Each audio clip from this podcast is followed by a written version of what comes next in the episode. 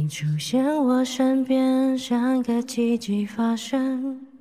没想到会是你，让我如此失魂。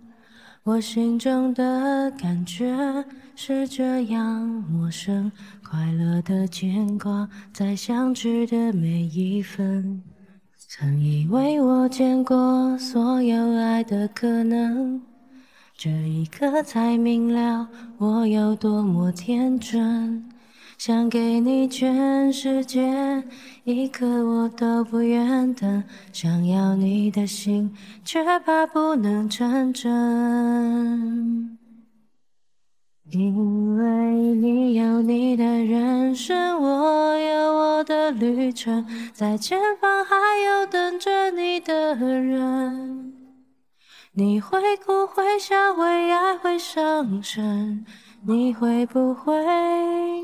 敲我的门，虽然你对我的认真，我也感动万分。你终究不是属于我的人，但记得在你孤单的时候，我会伸出双手，我会是你朋友到永久。你的人生当中可能发生过糟糕的事，但这并不代表。你是一个糟糕的人。各位听众朋友，大家好，欢迎回到为你点歌，我是海苔熊。刚刚大家所听到的这首歌是叶倩文的《爱的可能》。先前有许多伙伴点播了各式各样不同的歌，然后我跟 KP 都在那边自嘲，为什么呢？因为我们听的歌都比较老一点啊，像这次的《爱的可能》就像是我们会听的歌。然后有些年轻的伙伴听的歌，比方说一些抖音神曲。我们都会觉得自己有点 follow 不上的感觉。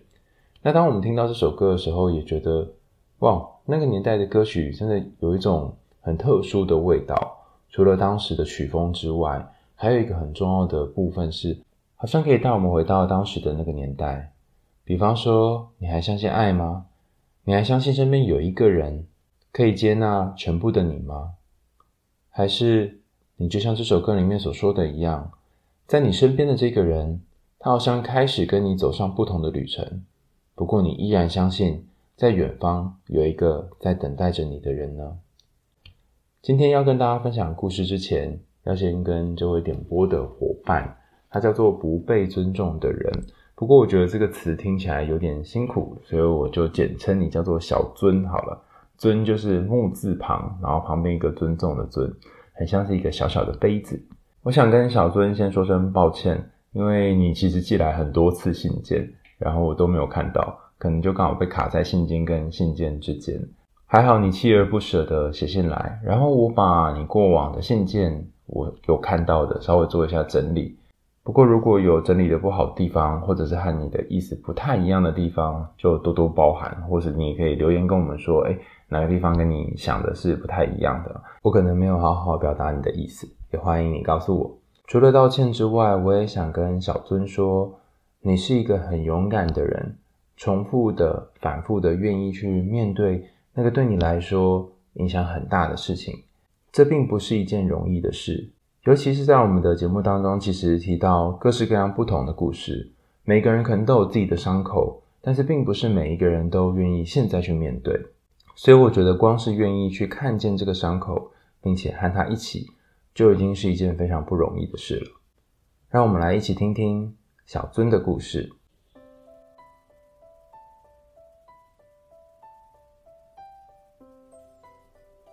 亲爱的台熊，我想要跟你分享一个故事。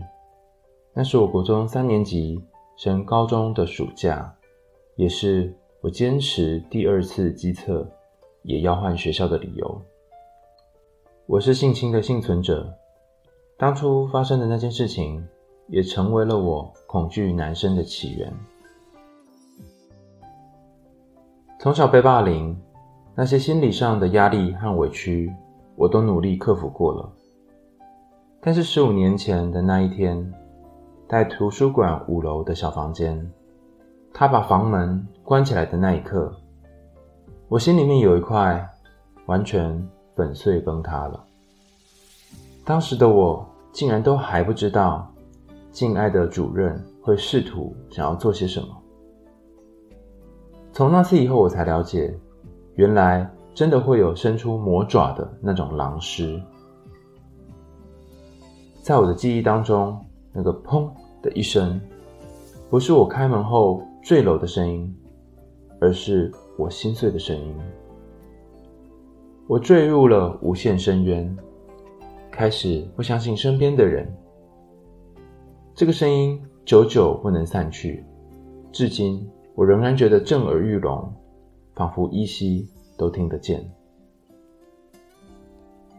的确，我没有受到真正的、完全的性侵害，至少主任是用询问的，他没有掏出生殖器来攻击我，但是我还是受到了强烈的惊吓与伤害。我比任何人。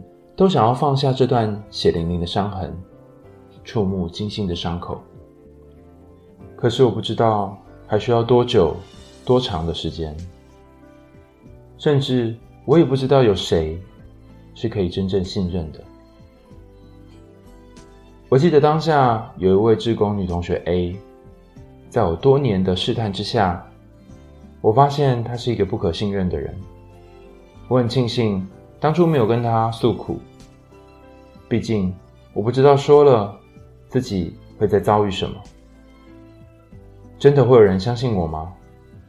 真的会有人懂我吗？我一直都知道该死的人是主任，但是我还是常常会想，当年我没有举报主任，是不是我的错呢？还是说，当年的我应该跳下去，结束一切？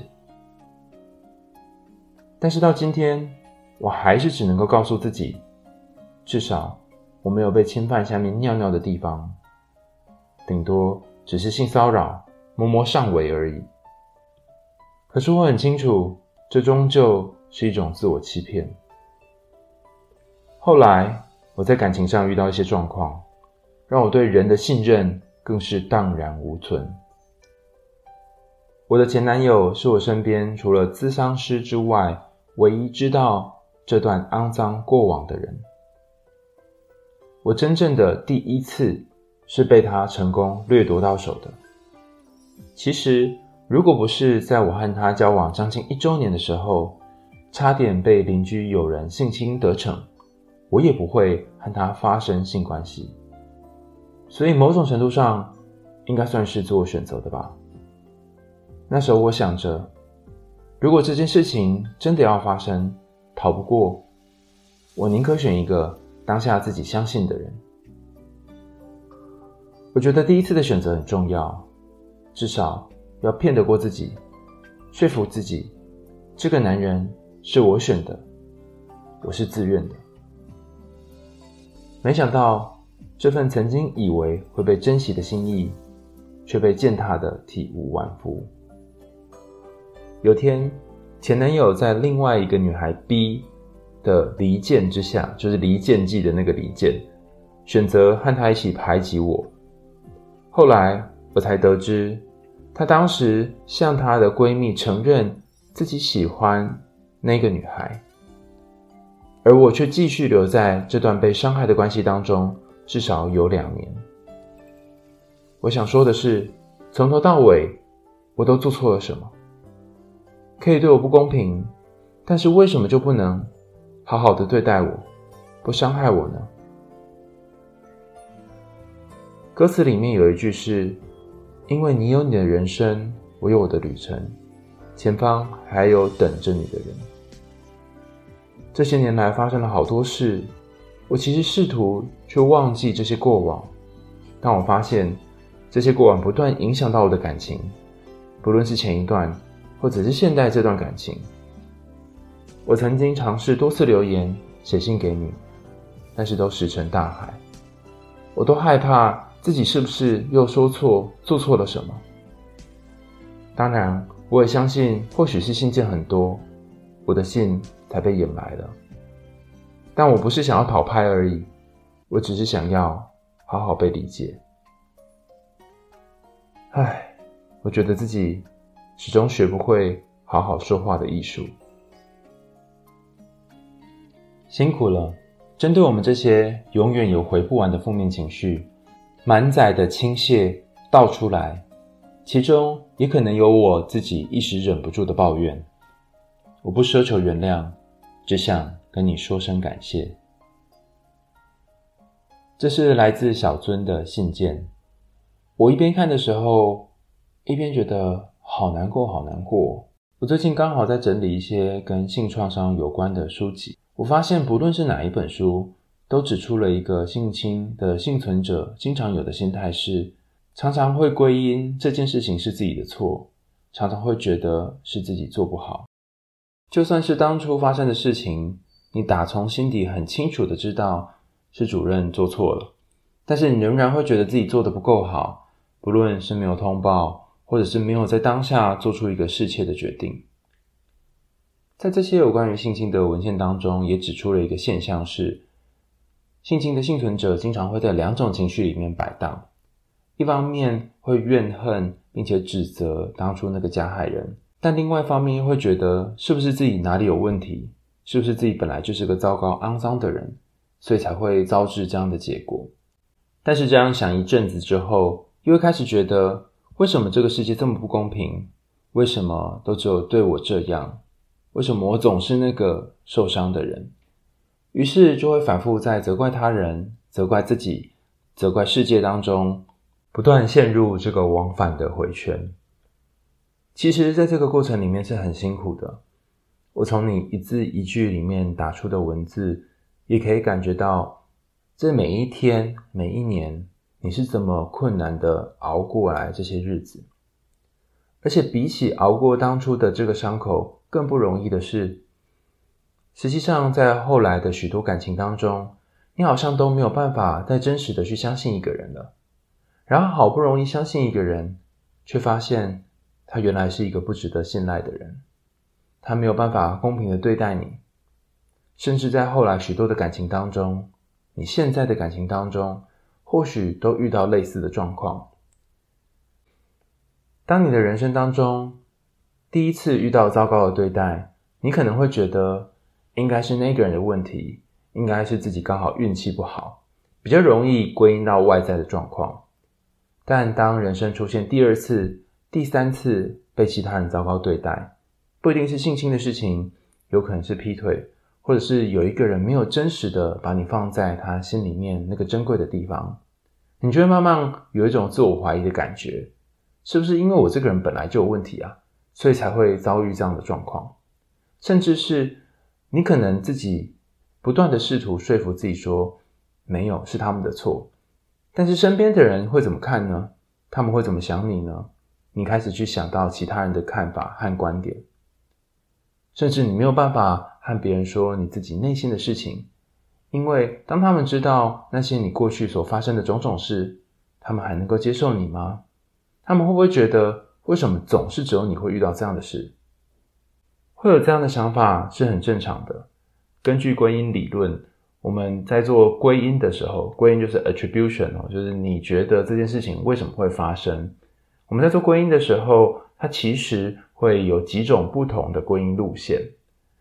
以刚刚的例子来说，倘若你在不同的情境下都遇到类似的事情，我们倾向于会归因成是因为你的状况，所以才产生。这个类似的事情，但如果你只有在特定的地点或特定的时间、特定的人身边才会发生这样的事情，我们就会倾向归因于那个人或那个地点、那个时间是造成这件事情的关键因素。这个归因理论听起来好像很合理，不过实际上你仔细思考会有一个 bug，因为一件事情的发生不会只有一个原因，它应该是许多原因所组合而成的。那以霸凌这件事情来说，有些时候我们会觉得，是不是我长得很丑，或者是我功课特别好，跟其他人特别不一样，在群体里面是凸显的那个人，所以才会被霸凌。但在我先前跟大家推荐的一本书，陈俊卿医师写的《黑羊效应》里面谈到，其实每一个人都有可能会被霸凌。霸凌这件事情，很多时候是这个环境、社会、教室或者是办公室某一种焦虑跟压抑的动力展现。因为没有一个出口，所以就得找一个代罪羔羊，当做那一个被霸凌的人。被选中的人不一定是因为他哪里不好，而只是刚好被选中而已。有些时候可能就像是一些天时地利，或者是那个时候的种种机缘。举例来说，可能某一次你犯了一个小错，然后旁边围观的同学看到你之后开始取笑你。恰巧在这段时间当中，教室里面弥漫着对某个老师的不满，但是由于大家不一定能够对那个老师展现出不满，所以只好把怨气、怒气都丢到你身上。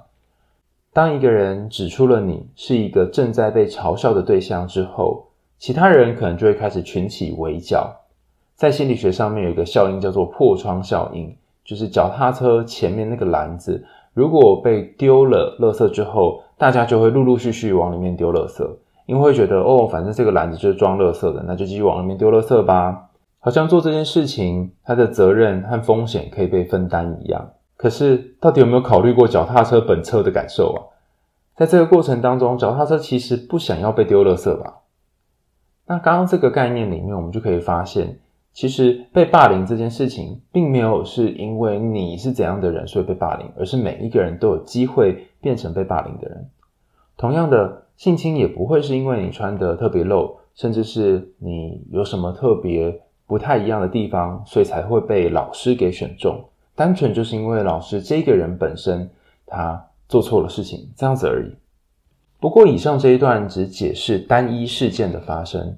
如果有一个人重复的在他身上发生这些糟糕的事情，那会不会是这个人的问题呢？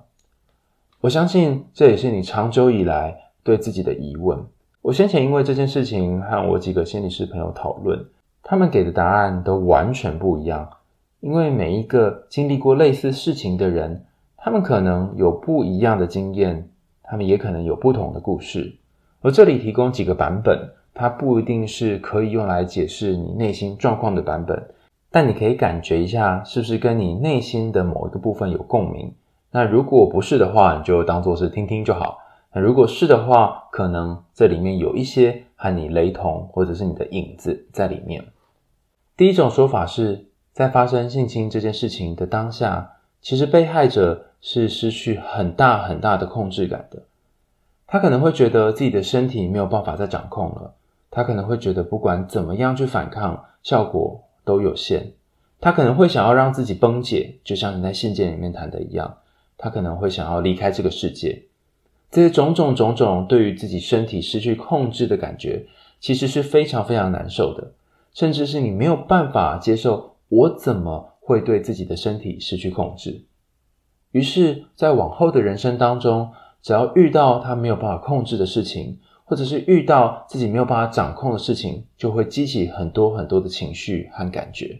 而如果有一个人反复成为性侵受害者，当他反复去思索自己为什么一直在这个角色里面的时候，除了第一个应该要先把责任还给那个加害者之外，因为本来就是他犯的错，不是你这个人怎么样。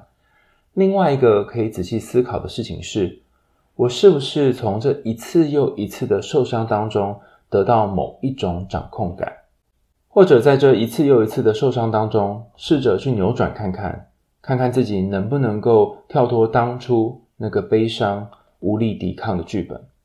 但要达成这件事情并不容易，因为得反复让自己暴露在有可能会被性侵的风险当中，有点像是冲浪选手。每一次被浪给打下来，然后再一次的爬上去，再挑战一样，试着从一次又一次可能的海浪里面去找到自己生还以及控制冲浪板的那种感觉。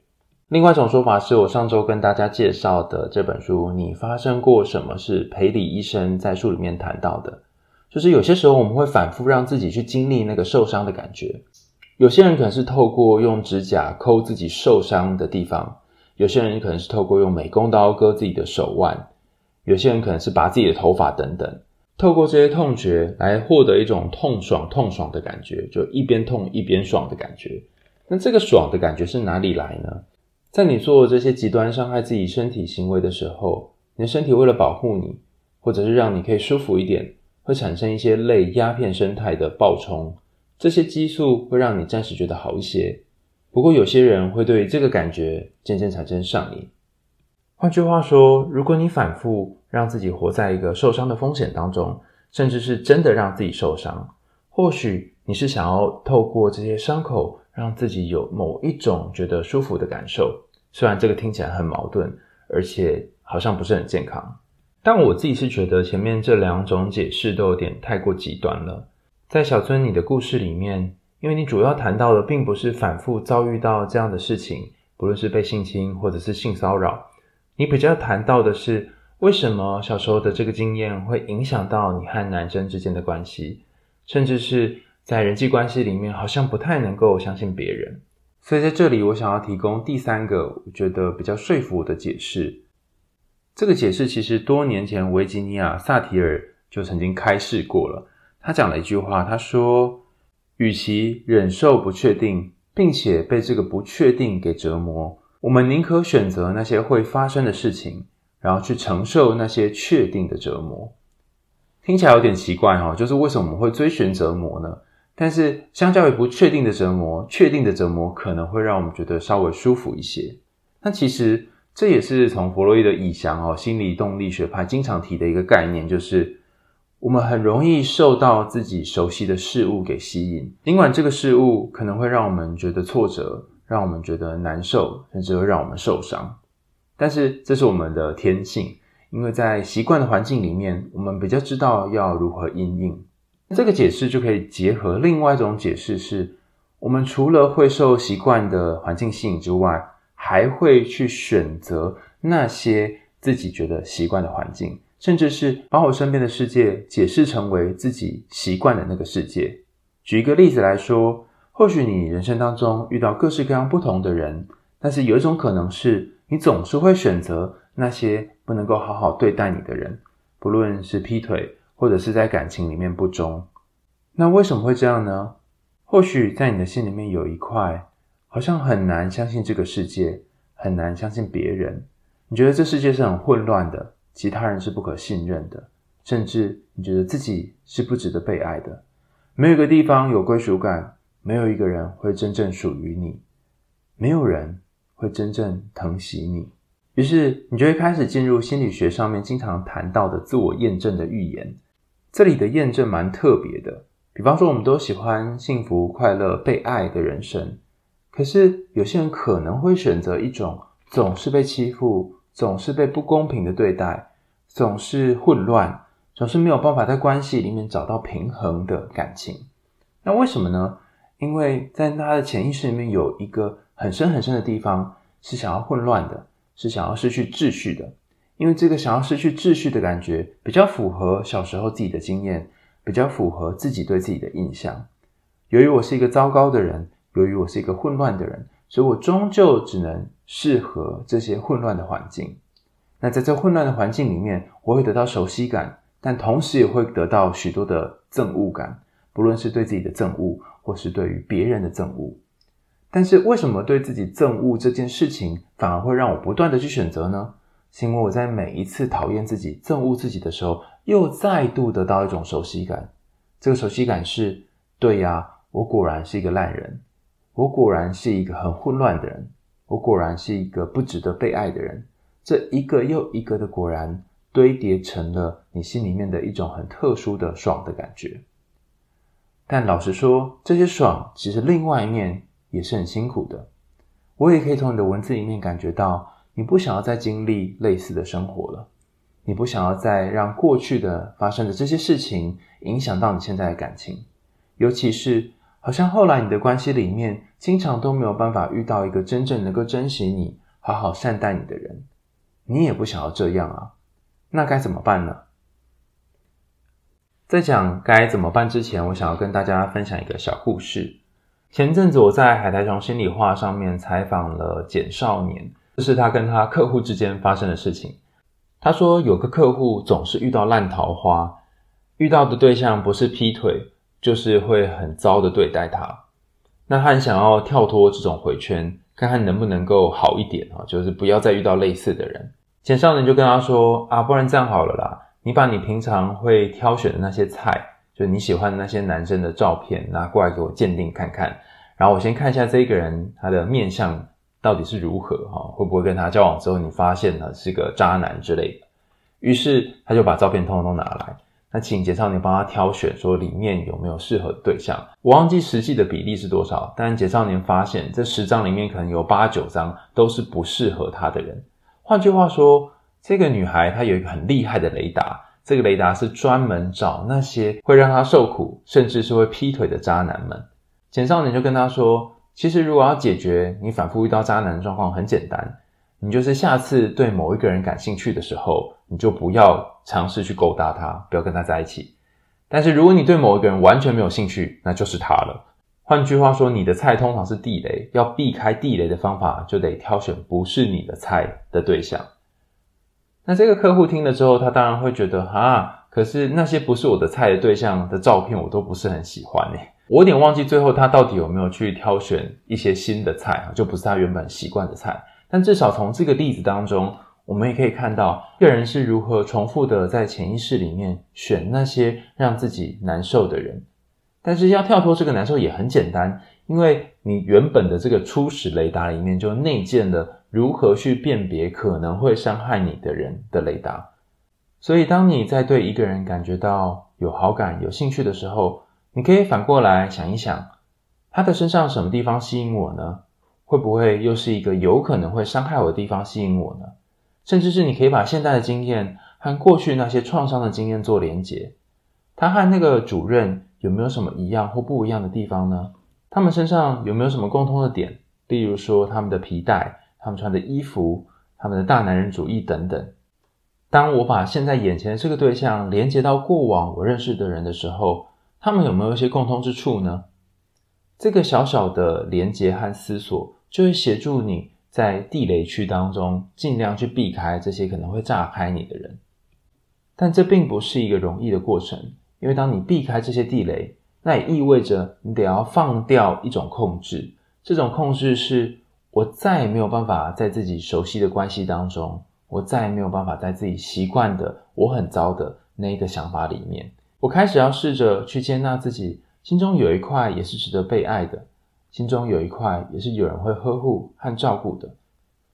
这样子的接纳并不容易，尤其在经历了长时间被同学排挤、被身边的人霸凌，甚至是在感情里面都遇到会伤害你的对象的时候，要相信有这样的自己存在是很困难的。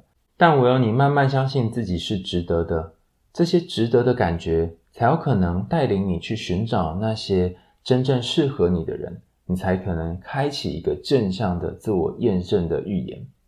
那你可能会觉得，可是我现在还是觉得自己不值得啊，我现在还是觉得自己很烂、很糟啊，而且过去发生的那些肮脏的事情，并不会因为我开始相信自己是值得之后就会不见啊。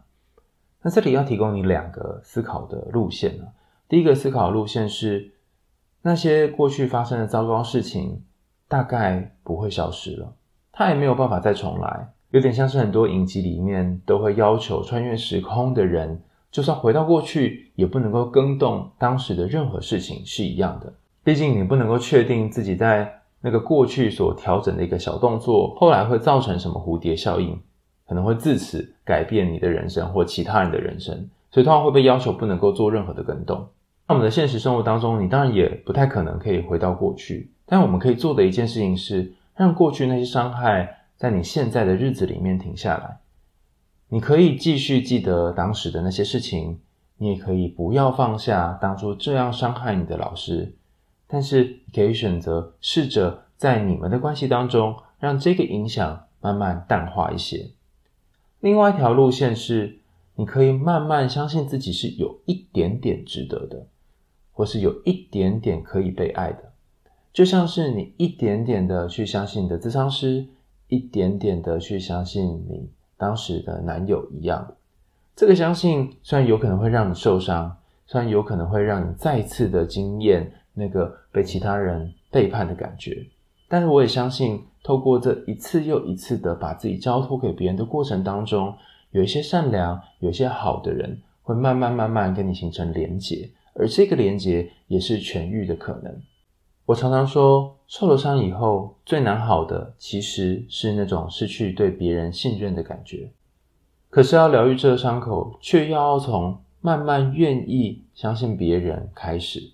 所以这有点吊诡，你就已经没有办法相信别人了，那要怎么样相信别人呢？你得要先从先相信别人开始。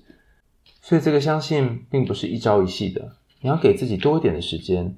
在这个时间里面，如果你出现任何伤害自己的行为，或者是出现任何类似重蹈覆辙的行为，让自己反复受伤，那你要有一个愿意关怀自己、安慰自己的声音出现。你可以跟自己说：“我做这些事情其实是为了调节自己的情绪。”就像有些人割自己的手，有些人伤害自己，有些人拔头发，是为了让自己的心情稍微好一点点。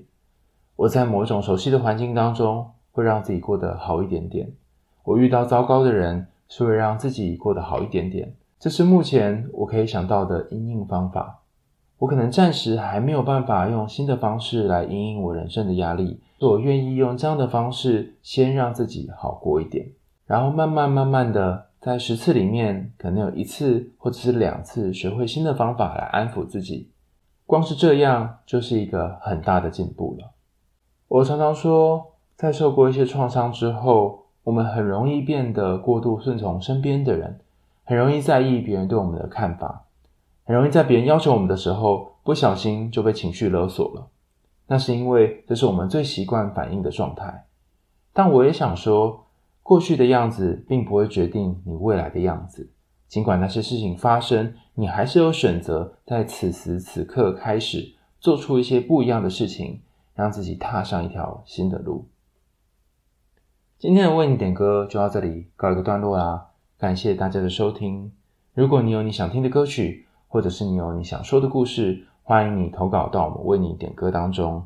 如果你真的不知道要点什么歌，你就可以在点歌的地方写说“我想要 KP 帮我选适合我故事的歌”，或者是“请你点歌”这样，我会请 KP 帮你安排适合你的歌曲。那如果你的身边也有一些朋友，他想要说说他的故事，也欢迎把我们节目下面的链接分享给他。每一个你的故事都有可能去帮助到在这个世界上某一个角落里面和你一样有类似状况和经验的人。而你勇敢的把故事说出来的这个同时，也有可能让你心中产生一些变化。期待我们都能够从这些变化当中，慢慢的成为一个更完整的人。在节目的最后，让我们再一起听听这一首叶倩文的《爱的可能》。我们为你点歌，下次见喽，拜拜。你出现我身边，像个奇迹发生，没想到会是你，让我如此失魂。我心中的感觉是这样陌生，快乐的牵挂在相知的每一分。以为我见过所有爱的可能，这一刻才明了我有多么天真。想给你全世界，一刻我都不愿等。想要你的心，却怕不能成真。